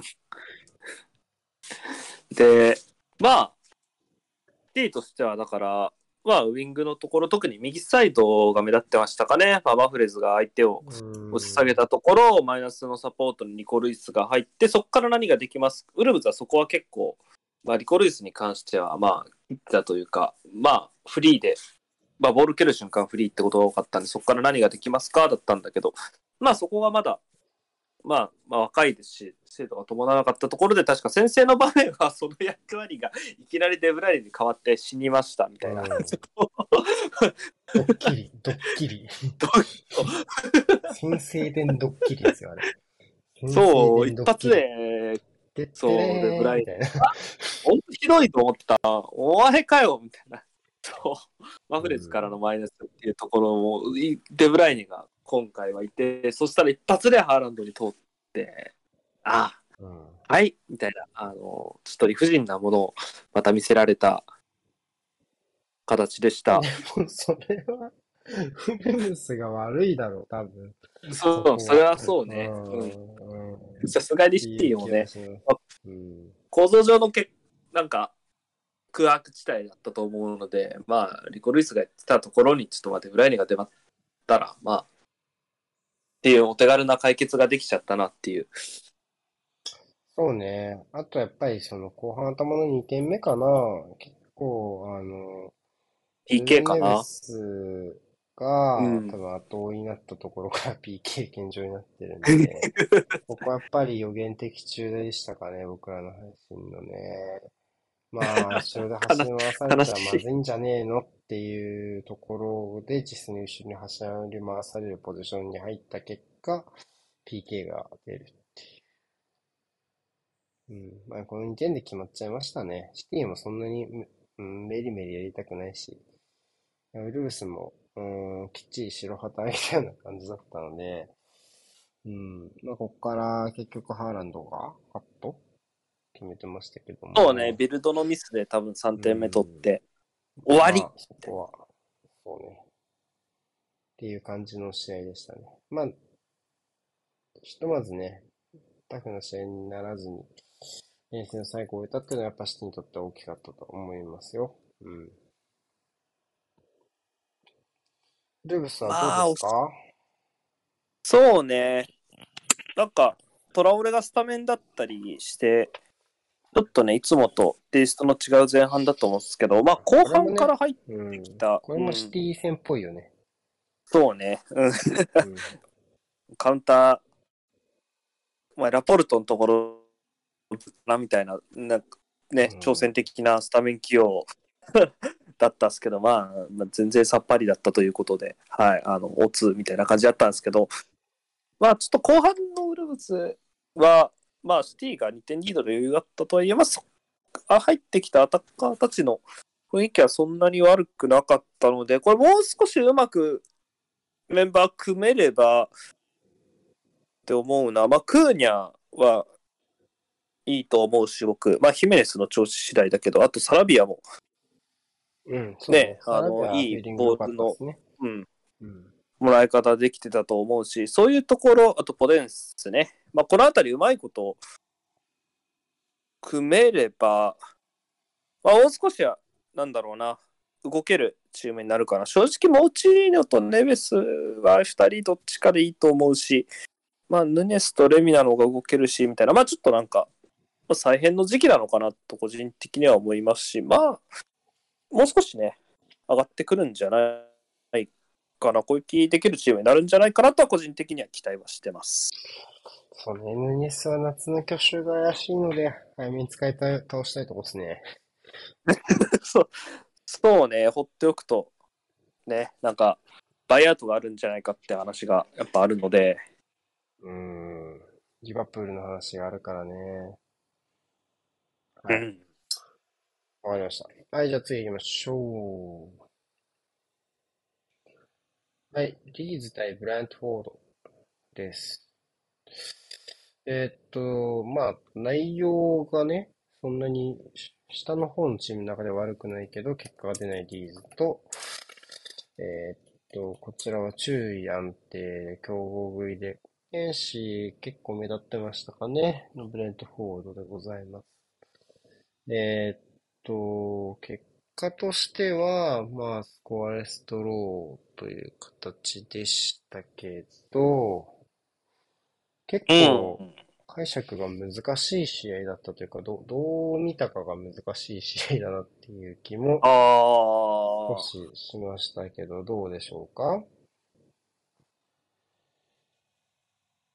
そうね、確かにこの決定機っていう観点で見ると、まあ、0-0差もありなんなところはありますけど、うんね僕はリーズ結構頑張ってたと思うけどな。うん。うん。普段の試合と比べると、ピンチの数は少なかったと思うし、まあ前線の、まあ機動力のところから伺うこともできてたんで、うん、なんか、リーズっぽいちぐはぐさはありつつも、特に後半なのかな、その相当プレスが効くようになってきて、高めの位置からボールダッシュできるようになってからは、まあ、より、まあ、リーズの方が、まあ、点の匂い自体は、だからちょっとまあ、シュートまでつなげる、クリアなチャンスにつなげるところに、ちょっと課題は残りましたけど、まあ、タフな守備は、まあ、少し改善の兆しがあったかなと思います。うそうどうかな。難しいのは、リーグは、なんかこう、まあ、にまあね、ニョンとハリソン、アロンソン、ロドリゴって形だけど、なんかこの組み合わせ、前の4枚ね、はいはい。による、相乗効果がほぼないというか、あまあ、個た人個人で。で元気にやってるから、まあ今はニョントだし、まあ、アーロンソンがやってた時期もあったし、ってはいはい。いうのが、ちょっと気になる。だいぶ気になるかな。なんか全員持ったらボール、ボール持ったら直線的にゴールに向かう人が、特にニョンとロドリゴ、アーロンソンの3人はそういう傾向が強いので、はいはい。そうなった時に、なんかユニットとしての魅力があんまり、うーん、ないかもしんない。っていうのはやっぱちょっとそうねなんかだ誰かが誰かを生かそうっていうところをもうちょっとやらないとダメだと思うし、僕はこの日のブレントフォードは、いわゆる外れのピリッとしないブレントフォードだったと思うので、ああ、間違いない。うん。っていうなら、勝たないとダメでしょうっていう相手の出来だったと思うんですよね。って考えるとあつねの、うんそう、っていう話が。あ、たった今、イブラヒム・バンバの噂が作って、そうですか。あーなるほどね。えーえーっていう感じはありましたかね。うん。だからそういう意味ではちょっともったいないような試合だったと思います。僕は。はい。バックラインね、えっと、ウー、ウーバーとか、まあちょっとあまり、はいはい。えーね、あの、出番がない選手が、あー入りましたけど、あんまそんな問題なかったよね。うん、そこはね。うん。うん、この冬来た選手だよね。うん。違ったっけ？アルツだよね、確かね。そうか、そうなのか。うん、うん、うん、うん、うん、うん。わかんない。夏から言ったらごめんねだけど。はい、あ、はいやっぱそうだね。冬だね。うん。うん、うん、うん、うん。またマーシュの、マーシュのお眼鏡にかないそうな経歴の選手を取ってきたところですがはい、はいはいはいそうね。そんな気がするね。うん。ああ、これは、あれですか。ラヒムバンバーはジャーナル、ジャーナル、え、 Jornal de Notícias。Notícias ポルトガルメディア。からのリークって感じかね。いろいろあるね。なんかゴードンがもうニューカッスル行きたくて練習欠席してるみたいな話も出てたしね、さっき。ああ、それもあったね。トレーニングしてないって。うん。3000万ポンドか。また際どい。際どいっすね。俺、この選手を知らない、知らないからわかんないや。あ、なんか荒削りなアンカー兼センターバックみたいな。うん。ちょっと、わかんないや。はい。うん。コメントができない。何も、いいも悪いも言えないです。はい。じゃあ次。はい。アーセナル対マンチェスターユナイテッドです。ああ、メインディッシュですね。はい。えーっと、1位対3位の対決っていうことで、まあ僕らがアーセナルファンっていうところもあるあるけど、そうじゃなくても多分ね、注目度高かった試合だったとか思います。特に、まあちょっと前節のパレスに引き分けてるとはいえ、マンチェスターユナイテッドはかなり、えーいい流れで来てましたから、そので、あとアーセナルが前節、えーっと、要は前半戦で唯一負けた相手っていうのもありますから、そういうところでかなり注目度っていうのはいろんな部分でえ関わったのかなっていう風な感じは、えーありますね。で、えー、どうでしたかね？えーっと、まあ、スコアとしては結構熱い試合で、まあ3対2の決勝点、ほぼ90分に入るっていうところで、まあ第三者から見てたら面白かった。アベマで無料だったんじゃないかな、この試合。そうね。確確か無料だったはず。ので、まあ見てた方も多かったと思いますが、まあアーセナルは、まあいつも通りやれてたし、いつもの展開だったかなと思います。特にやっぱ後半、相手を制圧するっていう強さがやっぱこの試合でも見られた。まあ日程の差分もあって、やっぱりどうしても最終盤になってユナイテッドがまあもう2対2でなんとかってなってしまったのは致し方ないところだったんですけど、まあそういう状況になった時の、やっぱ、ジンチェンコの存在感っていうところでもはちゃめちゃにもう押し込んで、まあ、デヘアが耐えるか耐えないかみたいな、まあ、まあ、デヘアとセンターバックのところですよね、が、なんとかつないでた試合だったんですけど、まあ、アーセナル、まあ、風見のいなかったのもありますけど、うん。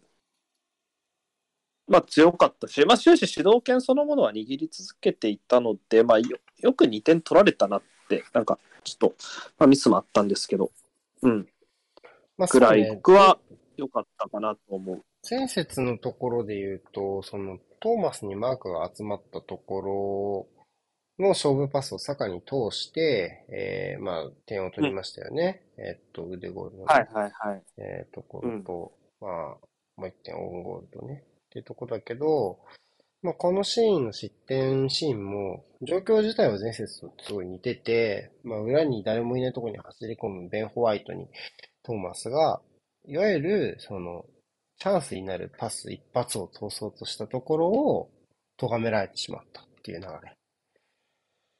うんで、それが、まあ、ユナイテッドには、あまあ、ラッシュフォードが前向いてボールを持つっていう、考えられうる最悪の内容で 跳ね返ってきたっていう、いうような、えー感じの先制点でしたけども、あの、リアクションが印象的でしたよね。失点した後のね、選手たちのね、相次というかね、もうはい、鼓舞言葉が、鼓舞祭りみたいな。うん。うん。とても良かったと思いますね。はい。で、まあ、あとは、うん、この試合僕レビュー書いた時に思ったんだけど、まあ、相当書きにくくて、この試合って。っていうのは、なんかこう、はいはうん、きょ、なんだろうな、局面の動き、結構、うん、なんていうのかな。あの、戦況の変化がちょっとす少なかったというか、わかりやすい、こ交代でここに、この人を入れたから、こう良くなりましたみたいなのがあんまりなくて。はいはいはい。その変化も結構少ないなっていう感じの試合で、そういう意味でめちゃめちゃ、僕はここ2年ぐらい書いたレビューの中で一番、ビッグマッチだと割と簡単に書けるんですけどね、毎回。ちょっと結構、うん、なんかこんなんで大丈夫かなと思いながら実は書いてました。うん、っていうのはちょっとああったっていうのは、まあ、それだけ、その、レビュー映えしないような内容がフォーカスされたってことなんですよ。例えば、あの、僕はよく言ってるんですけど、ジンチェンコの活躍って、レビューにしよう、しにくいんですよ、マジで。あの、うん、やっぱ規則性があんまりないし、うん縦パスを通すにしたって、ちっちゃい子が通す縦パスって基本的にはレビューの図の中で言ったら、ディフェンスが立ってるはずのコースなんで、消えてるコースなんで、はいはいそ。こを通したって言っても、なんかあんまりセット、図いいセ図は書けないんですよね。とかもそうだし、あとやっぱこの試合いいなって思ったのはやっぱり、えーっと、なんだろうな。うん守備から攻撃につなげるっていうところで、両チームとも高いレベルを個人で見せた選手がいる。アーセナルで言うと腕ゴール。やっぱり右サイドのカバーリング、この試合ラッシュフォードが出てくるでしょうから結構大事っていうのは、えー、どっかで僕は言ったと思うんですけど、なんで、腕ゴールとかサカとかの戻り大事って言ったんですけど、一回がっちり取って、そのまま出してさせたところとかは、あやっぱもう個人のレベルです。痺れるプレーでしたよね。あとは、レスバックからね。うん。ユナイテッドで言うと逆にリサンドロ・マーティネスが前向きの守備でガチンと取った後、ベグホルストにそのバチって縦パス当てて、右のアントニーに、えー、展開して、最後マクトミネイがミドル打ったところとかは、やっぱいいよね。ああいうセンターバック前向きでかれて攻撃につなげられるセンターバックをきっちりあの用意するっていうのは僕は結構、うん、まあ、いいなと思ったし、まあ僕自身、リサンドロ・マルティネスはセンターバックとしてプレミアでは難しいんじゃないかっていうのを夏の時点で言ってるから、まあ間違いだったなってシンプルに思いますよ。見る目ないな、相変わらずっていうふうにやっぱり思うし、まあ僕と同じような反省をされてる方も多分いるはずですよ。多分ね。はい。切り替えていこうな。っていう感じですね。まあそういうもんですからね。はい。でも、あのね、予想外した時にちゃんと謝れるかは大事だと思うんで、あの、そんな感じだと思います。はい。はい。で、やっぱりその、さっきジャムも言ったけど、最後に押し込んでっていうところができるのはやっぱチーム力というか、まあ、うんと、まあ、常にユナイテッド受けに回らせたかなっていうところの手応えはやっぱりあったかなというふうには思いましたね。うん。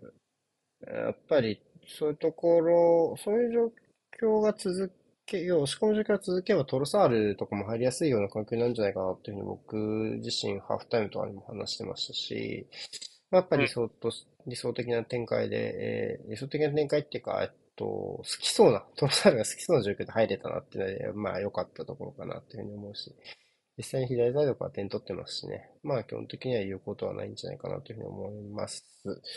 まあ、サポーターもかなり熱くなりましたし、まあ、先週のトッテナム戦に続き重要な勝利っていうことで、まあいいんじゃないかなっていうふうに思います。ただ、まあ、一つだけ言うなら、いろんなゴール期待値とかシュート数とかスタッツ出てるけど、そのスタッツほど差はないかなとは思いましたけどね。この日の両チームの出来はね。あの、アーセナルが良かったのは事実だけど、要はそのね、期待値2点いくつと0点いくつっていうほど、なんか2点差がついて当たり前みたいな、ほどではなかったなっていう僕は、ね、ここまでではないですね。うん、まあ、シュートにつながらない危ないシーンも作ってたと思うし、まあ、うん、まあ、そういう意味では、まあ、きっちりシュートまで放ってたっていう見方はできますけど、まあ、ね、うん、それほどアーセナルがチャンスの山だったかと言われると、まあ、そうね。諸説あるかなとは。うん。うん。あとはあれですね、やっぱ押し込む流れで、テンションが上がった時に、なんか待ってましたっていう、その役者、交代で出てくる役者がいたっていうのは、入荷する戦とのやっぱ大きな違いだったと思うし、やっぱトロサル出てきた時、多分スタジアムの期待感とか、まあ、僕ら見てる側の期待感もそうだし、ああいうおせおせの中で、やったれっていう選手出出せるっていうのは、うん、相当ブースターになるよなって、まあ、実際得点にも大きく貢献したし、その後のやっぱ時間を稼ぐところ、陣地回復のところでも良さは見せてたし、そこはやっぱり非常にとって良かったなと、この試合で思いましたね。そうね、まあ、トロサールに関してはやっぱこれから、まあ、マルティネリとは明確にタイプが違うプレイヤーなので、どう組み込んでいくかっていうところですよね。後方の、えー、サイドバックとかインサイドハーフとの連携も含めて、まあ、作っていかないとダメでしょうけども、うん、まあ、スタイルとしてはそんなに、うん、まあ、マルティネと違うけど、別に合う合うんじゃないかって個人的には思うので、まあ、あとはレーンの使い方あとかを整理しながら、選手ですからね、そもそも。できればいいのかなっていうふうに思います。まあ、最悪ワントップもできるので、そこも大きいかなっていうね、気がしますね。はい。はい。じゃあ、最後の試合です。えー、っと、フラム対、えー、トッテナムですね。はい。ロンドンダービーでございます。えっ、と、マンデーナイトの試合になりました。僕は起きれなかった試合。はい。勝て。ば、あ、大丈夫ですよ。勝てば、えー、5位。勝ったは5位っていう試合だったと思いますけども、えっと、フラムに関しては、まあ、上位に、あ一個上に順位が上げるチャンスを逃してしまって、えー、トッテナムが、えーなんとか勝利したっていう試合になりました。どうでしたか？この試合は。え、フラム、良くなかったですか？この試合。え、よよかった。んじゃない？え、そうね。えっと、ディレイで見たけど、良かったんじゃないかな。僕が書いたのは、あの、はいはい。先、先制点以外、全部、あったっていう。えだよね？いや、よかった。やっぱそうよね。いや、よかったよな。うんあれ、これ負けるんって思いながら見てた、正直。前半は特に。うん、先制点以外全部あったなっていうふうに僕は、フラムの、えーっと、ところを見て思いました。えっと、まあ、フラムもともとミドルゾーンからのプレッシング得意だし、で、まあ、さっきもちょっと触れたけど、えーっと、もうね、ストーンが降りる動きで密集出すのはもうバレてんですよね。ここついていかれちゃってんで、うーん、もうないんですよねっていうところで、うーん、厳しいなっていうところ。まあ、あとは単純にパスのスピードもスパーズは遅かったのでガシガシ捕まっていったっていう感じはありますよね。うん。なんで、まあ、先制点だけ本当に足りなかったような、あー前半だったと思います。で、後半、ケインのゴールですか。で前半割り際とかじゃない、あ前半割り際か。あな？うん。大きいゴールでしたかね。うん。いやー、これはマジかと思いながら、あ、こうやって先制されたんだみたいな、うわーと思いながら。見てて、うん。あ後半もそれでそんなに提灯する様子もなく、まあ、スパーズはがさすがに先制点で立て直す少し立て直したかなってとこありましたけどでもフランも頑張ってたと思うしいやなかなか。だからスパーズ目線だとやっぱなんとかやっぱこういう泥臭い勝ち点の取り方って今まで、まあ、できてないからこんだけ勝ち点ポコポコだと思うし、うんうん。まあ、うまくことが運んでいるわけじゃない中で1対0でアウェーで、まあ、フラムでって考えると、うん。まあ、決して悪くは、まあ、全然悪くないというか、まあ、そういう、なんだろう、底力のところが、やっぱ、足りてないし、足りてなかったシーズンだと思うし、まあ、そういう意味で、スパーズ的に、悪いことばっかりは当然ないとは思うんですけど、まあにしてもフラム良かったよなっていう っていうのも、ねまあ、。感想としてあります。この11人が揃うとやっぱちょっと強いなって思うよな。今年はね。レノも良かったしね。あれも良かったですね。うん。あと、スパーズでちょっと気になるのは、ロメロカードもらいすぎじゃないか。ちょっと、だいぶ、義務みたいに積んでるっすよね。試合で4枚ですよね。で、まあ、序盤がね、怪我で出遅れたからっていうのはあるにせよ、まあ、ちょっとギリギリなんで、このペースでいっちゃうとどっかで2試合バン食らうことになると結構また大変な感じになるので、うん、ここはなんとかしなきゃいけないですね。もう5枚か。まだ1枚、2枚って話をどっかでした気がするんだけど、気づいたら5枚になってました。はい。だってここ5試合で4枚だからね。はい。ねあの、クリスタルまあパレスだけよ。あの、もらわなかったあの4-0で楽。4-0のね、それはもらわないわって内容ですけど、やっぱ競った時にやっぱね、うん、でカードがすぐ出ちゃうっていうのはなかなかね、ちょっと怖いよね。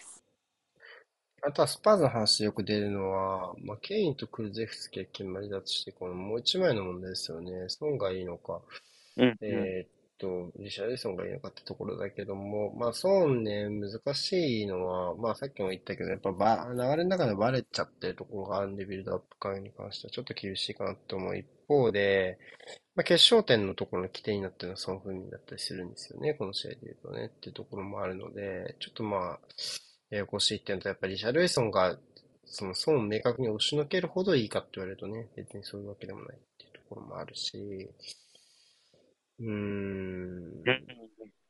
まあ、もう、ダンジュマでしょダン。ジュマが入ってくるところを 含めると、どう、どう使うダンジュマってどうやって使うの？俺、4-2の2トップだったなっていう記憶しかないんだけど、どう、エメリ・ビジャーレアルのね。うん。どう、どう、どう？すんだろうね。キャラというか、役割的にはね、近しいですけどね、シャドウ。まあ、ケインの近くでプレーさすってんだったらそうだけど、でも、その、今やってるソンの、その、なんだろう、降りて、まあ、引き取って、そっからっていうところを、まあ、なぞらせようとしたら、ちょっとなんか、うん？ってなるのも確かだし、でもうん今は、なんかこう、まあ今指摘、こうコメント指摘あったけど、遠いのは確かなんだけど、でもあそこから運べる人は欲しいじゃない、前線に。ケインがゴール前に専念するのはなおさら。って考えると、ダンジュマがあんまりその役割をできるかなって言われるとちょっとピンとこないとこあるかな。っていう気がしますね。そう、まあ、ソンとケインの役割に関しては、完全に去年とあべこべなイメージでいいと思う。うん。去年はケインが降りて、裏に走るソンへ供給する形で、ソンが得点王になった。はい。ら今年はケインの方がどっちかっていうと、高い位置にいることが多くて、まあ、ケイン自体は得点をいいペースで重ねている。もう16点ぐらい取ってるんじゃないかな。そうね。まあ20点を超えるでしょうね、間違いなくね。うん。はい。ただ、まあ、ソンがそういう仕事を、まあ、ケインほど角度を高くやれるかっていうと、まあ、そうじゃないっていうのはやっぱ現状ですね。ね。その中でそれを押しのける選手がいないのもまた現状かなっていう感じがします。うん、正直ちょっと去年の打てば入るソン・フンミンっていうのはもう、まあ今年は見れないから、ここから急に復調するほど、なんかきっかけが見えないし、まああればいいって思ってるだろうけどね、当然ね。はい。まあスパーズに関しては最後の週まだまだ移籍市場のチェックになる可能性があるクラブですので、まあちょっと注目して、注目していきましょうか。で、えー、はい今節のベストイレブンです。まあ、ちょっとキーパーと迷ったんですけど、まあ一応アストンビラから2人選びました。キーパーとセンターハーフね。ってところと、まあ僕はムトクスコアレスの中で、えっと、チャゴシューバーは結構印象に残りました。あ、この人がいれば大丈夫なんだってところ。うん、と、ま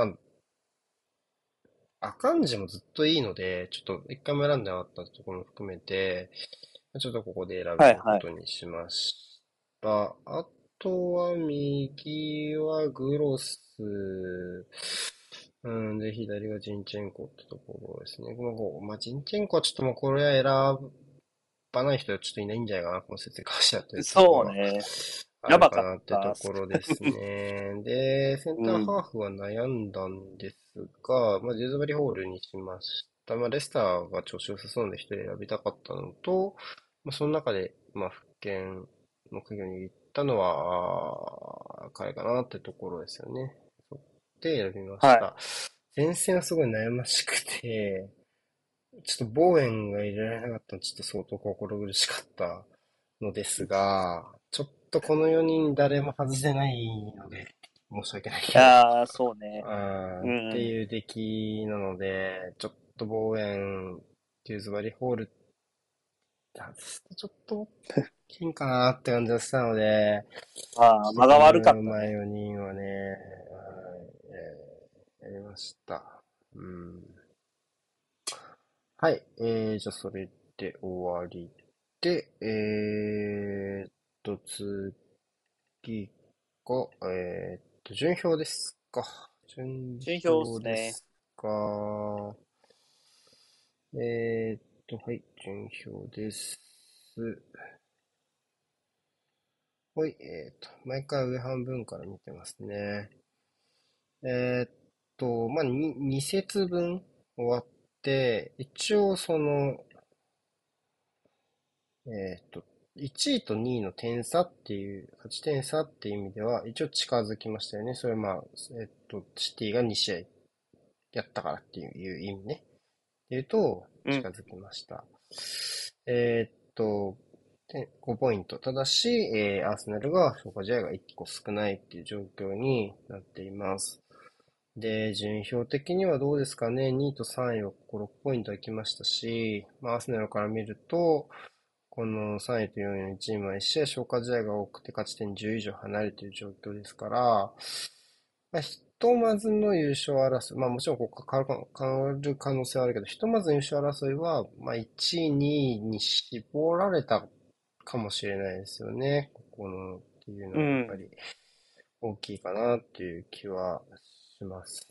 で、こういうのトッテナムはちょっとね、消化試合が多いので、若干見づらいんですよね。ブライトンが未消化の2試合を勝っちゃうと、順位が入れ替わっちゃうってところなんですが、まあ、4位と5位の間にも少し3ポイントより少し大きな差があるっていうのが現状なのかなっていう気はしますね。ただまあちょっと、上位チームはまだ残り数週間で、シティ以外はまだ補強がバタバタありそうなので、ちょっと上7チームぐらいまではでは、ちょっと狙い通りの戦力を組み込めるのかっていうところ、あんまりリバプル、チェルシーですけど、やっぱちょっと気になるところではあります。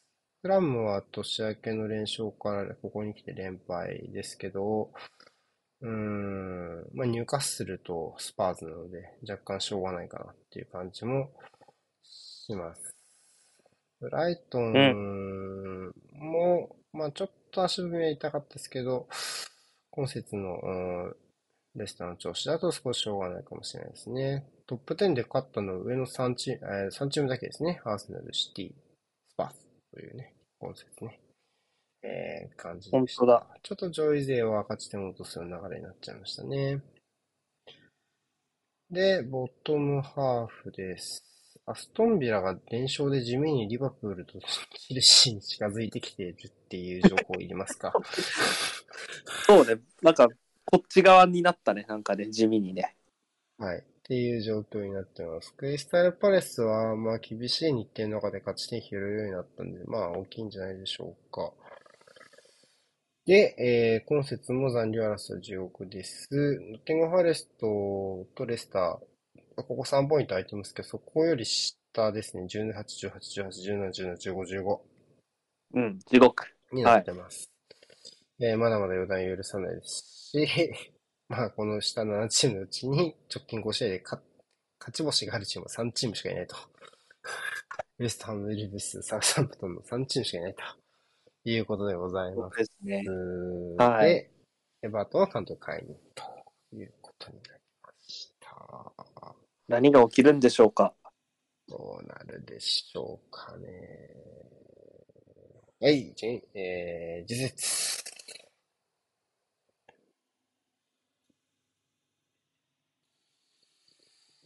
はいえーっと、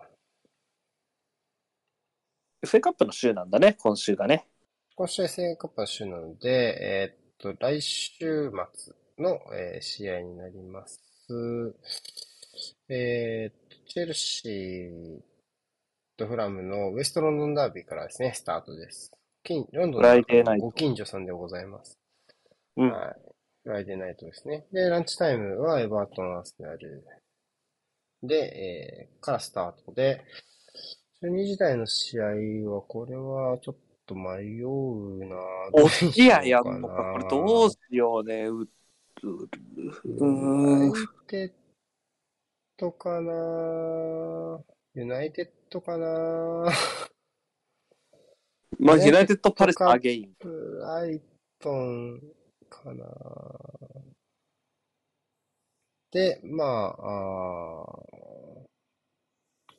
そうね、ここの説はあれなんですよね。えっと、要は、えっと、7節の裏うんなので、その、エリザベス女王が崩御されて前節し、えー開催ができなかった週のあ裏のカードなんですよね、この週は。なので、うんうん。今季初対戦か、もう2回目やっちゃってる、なんていうのかみたいな。1回目は直近でやってるカードが何個かあるじゃないですかね。ユナイテッド、クリスタルパレスもそうだし、えー、トッテナム、シティもそうだし、うん。えー、まあ、フラム、チェルシーもそうっすよね、確かね。あ、違ったっけ？はい。フラム、チェルシーも1あだった月に消化してるよね。うんうん。とかあるので、あの、結構その、直近の再戦か、今季初対戦が多いんですよね。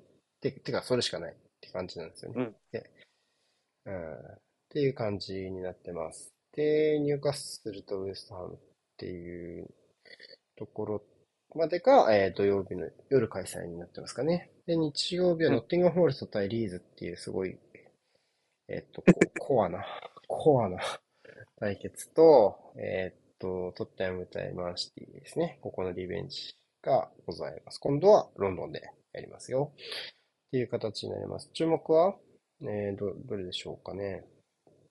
あー、なんか、結構そうなところで言うと、やっぱチェルシー、フラムですかね。フラム、うん。連敗しちゃったけど、ここまで中身が崩れているかっていうと、まあそこは継続がやれているし、あとは両サイドバックがしっかり揃ってからっていうのは、うん、攻守両面において、うん、開幕の頃の良さはあると思うし、まあチェルシーがそこどうスタンフォードブリッジで受け止めるかっていうところですかね。まああとは地味に、ブライトン、うんボーンマスも気になっていて、そのさっき話しましたけど、まあ、ボーンマスがこの移籍市場を挟んで陣容がちょっとどうなるかっていうのがまだ、あの、ちょっとアップデートされる可能性があるので、まあ、そういうところで、まあ、ブライトン相手に、うん、どういう存在感出せるかなっていうところは僕地味に気になってる枠ですかね。うんあとは、オールドトラフォードは今、要塞なんですよね。ホームゲーム連勝を継続そうねしてるので、最後に勝ち点を落としたのは、ニューカッスルとの10月のスコアレスドロああ、はいはいはい。あったね。ー。で、結構負けてないですね。一番初めだけかアメックススタジアムぐらいじゃないですかね、負けた。あ、めえ、違う、ブライトンだけじゃないですかね、負ブライけたのトン戦ね。。うん。うん、なので、開幕以降は負けてない状態が続いていて、今連勝が続いて、まあ、この後 FA カップ4回戦のレディング戦と、ノッティンフォレスト戦があるので、まあ、カップ戦2つどうなるかわかんないですけども、まあ、リーグ戦では少なくとも、はい、っていうのあります。で、大変だねって今言ったんですけど、実は、おまけが。はい。はい。おまけがあります。この下にね。えーっと、マンチェスターユナイテッド対リーズも、その次のミッドウィークに組み込まれました。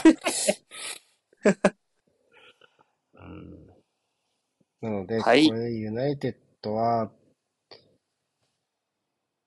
リーグ戦再開から19試合ですね、2月末までっていう状況になってます。え、マジ、うんユナイテッドとリーズ連戦すんの？そう、ね。マジか。そう、マジか。そう、連その次の週がそうじゃない？週末がリーズです。リーズ対ユナイテッうわ、マジか。ド。めちゃくちゃやな。アーセナルは、この、比較しておくと、アーセナル12試合ですから、この、この期間に。その間にユナイテッド19試合やってるからね。うん。リーグ戦増えましたね、1試合ね。はい。リーキースター、そうね。まあ、ちょっと、いや、不安要素でしょ。この2月戦い切った先に何があるんだろうってちょっと不安だしね。言える勝ち上がったら勝ち上がったら大変だし。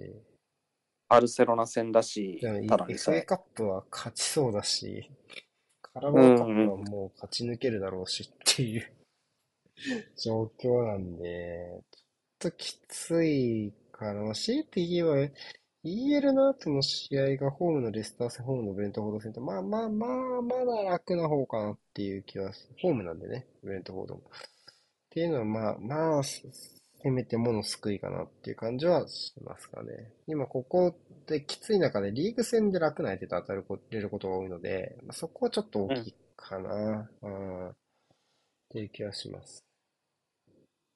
はい。そんなとこですか？そうっすね。うん。移籍市場はどうなってますか？まだ単独ソースですね。そうね。ただまあ、リリースクローズが3000万ユーロっていう。まだ合意とかじゃなくて、まあ、交渉の、あの、ポールポジションにいるっていうソースやね、この、スポーツウィットネスの、ジャーナルの、うん、ちょっと読めないわ。うん、けど、まあまあ、っていう感じですか。ちょっとこれはまだ、もうちょいかな。そうね。はい。うん。信憑性的にもうちょいかなって気がします。ほい。まあ、でもね、あの、報じられ方が結構さ、えっと、差し迫ってる感じなんで、まあ、ちょっとこの辺り動きあるかもしれないですね。はい。じゃあ、配信終わります。お疲れ様でした。はい、ありがとうございました。